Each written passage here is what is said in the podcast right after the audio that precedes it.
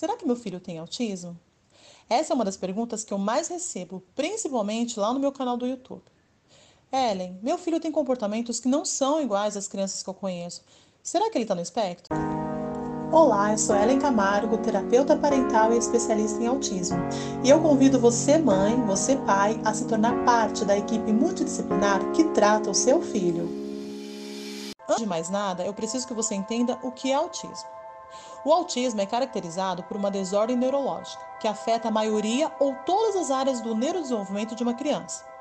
No entanto, nem todas elas vão apresentar a lista completa de comportamentos típicos compartilhados deliberadamente na internet.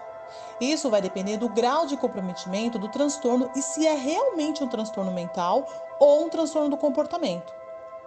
Entenda, a diferença entre o transtorno mental e um transtorno do comportamento está nos fatores que dão start na evolução dele.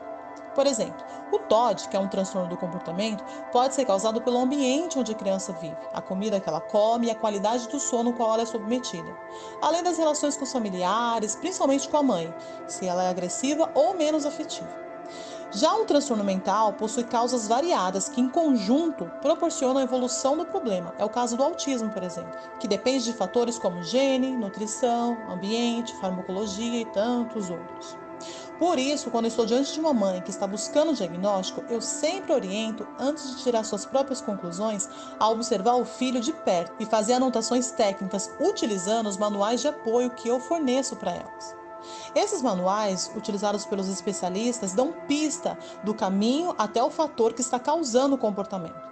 Dessa forma, nós podemos compreender qual tipo de transtorno nós estamos lidando. Existem doenças mentais que se assemelham muito ao autismo, principalmente na infância. Por isso, receber o diagnóstico precoce é muito importante. Porém, os transtornos mentais são diagnosticados através da avaliação dos sintomas e do histórico familiar e cotidiano da criança. E se não há um exame laboratorial, duas coisas são extremamente necessárias para que o diagnóstico seja verdadeiro e precoce.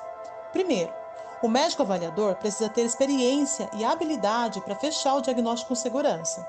Segundo, os pais devem fornecer informações completas, organizadas e objetivas na consulta para que ela seja proveitosa. Para evitar que você encontre um médico inseguro, é muito importante que você procure indicações e avalie, através do CRM dele e de relatos de ex-pacientes, se o médico que você marcou a consulta tem experiência com transtornos mentais na infância. E reunir as informações conforme eu vou te falar nessa aula, aliado à experiência de um bom médico, eu posso garantir que você vai sair da próxima consulta com respostas e não com dúvidas. Em primeiro lugar, você vai fazer o download do checklist para consulta neurológica, que está em algum lugar por aqui. Segundo, você vai comprar uma pasta fichário que contenha plásticos separadores, aquelas de escola, sabe? Esse é um item essencial. Terceiro, você vai se programar para iniciar o inventário com antecedência à consulta. Eu sempre sugiro de 5 a 10 dias antes. Quarto, você vai pegar uma agenda, a sua agenda de telefone da família e o celular, ou você vai aproveitar para fazer aquela linda visita aos mais velhos da família. Quinto, você vai começar fazendo o histórico familiar do pai da criança. Você vai ligar ou perguntar pessoalmente para sua sogra, tias dele ou qualquer pessoa que seja da família dele quais eram as pessoas que apresentavam os transtornos, síndromes ou doenças na família. Se a pessoa não souber o nome do transtorno ou da síndrome, você vai anotar como aquela pessoa se comportava. Por exemplo, a sua sogra disse que o irmão, o, o tio mais velho do seu marido, uh, apresentava comportamentos depressivos. Ele ficava chorando, ou então ele parecia uma criança. Então você vai anotar essas informações uh, da forma que eu vou explicar na segunda aula. Em seguida, você vai fazer o mesmo com o histórico da sua família. Você vai utilizar o manual do histórico familiar que está em algum lugar por aqui para fazer essas anotações. Sexto, você vai anotar quais comportamentos o seu filho tem que te incomodam. Você também vai anotar o relato de outras pessoas próximas, além dos hábitos que a criança possui. Você vai utilizar o MChat e o manual do Marcos do Desenvolvimento, que está em algum lugar por aqui também, para anotar isso. Sétimo, junto você vai reunir os relatórios da escola, do pediatra e de outros especialistas, se houver, tá? Oitavo, você vai reunir exames laboratoriais seus enquanto você estava grávida da criança. Exames laboratoriais da criança após o nascimento, como o teste do pezinho, por exemplo. Exames laboratoriais do pai da criança imediatamente antes da gestação. Por exemplo, o pai teve alguma ocorrência de saúde e ele fez algum exame pouco antes de você descobrir que estava grávida, um mês antes, dois meses antes. Você também vai reunir exames laboratoriais da criança de ocorrências que teve durante a infância. Por exemplo, ela caiu, quebrou o braço braço ou bateu a cabeça. É muito importante, se houver esses exames, você reunir também. Nono, você vai relatar qual era o seu estado emocional durante a gestação. E se você teve depressão pós-parto, por exemplo. Se você teve o apoio do pai da criança ou da sua família.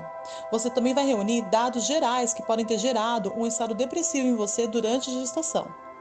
Décimo, você vai utilizar o manual da casa terapia que está em algum lugar por aqui para anotar os dados sobre o ambiente onde a criança vive, quantas pessoas moram com vocês, além da condição financeira. Sim, isso importa.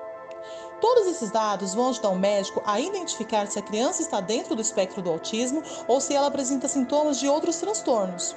Esses dados também vão auxiliar os especialistas que irão tratar a criança após o diagnóstico, com o intuito de identificar quais fatores estão colaborando para que o transtorno se instale. Todos os manuais de apoio utilizados nessa aula estão disponíveis para os alunos da, do curso de formação de terapeutas parentais. Está lá na área do aluno. Mas também é possível que você faça o download de todos os manuais lá no site www.autistasemregras.webnote.com na aba Manuais de Apoio.